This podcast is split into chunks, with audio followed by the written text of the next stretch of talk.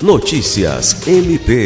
O coordenador-geral do Grupo de Atuação Especial de Combate ao Crime Organizado, GAECO, e coordenador adjunto do Núcleo de Apoio Tático, NAT, do Ministério Público do Estado do Acre, o promotor de justiça Bernardo Albano, recebeu nesta segunda-feira, 26 de dezembro, uma homenagem da Secretaria de Estado de Justiça e Segurança Pública.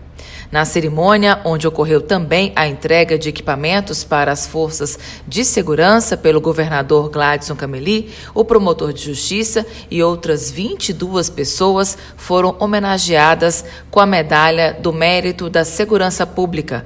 A condecoração foi criada no âmbito da Sejusp, com o objetivo de reconhecer pessoas físicas e jurídicas, nacionais e estrangeiras, que no desempenho de suas funções tenham se destacado por sua contribuição, direta ou indireta, para o crescimento e fortalecimento da segurança pública do Estado do Acre.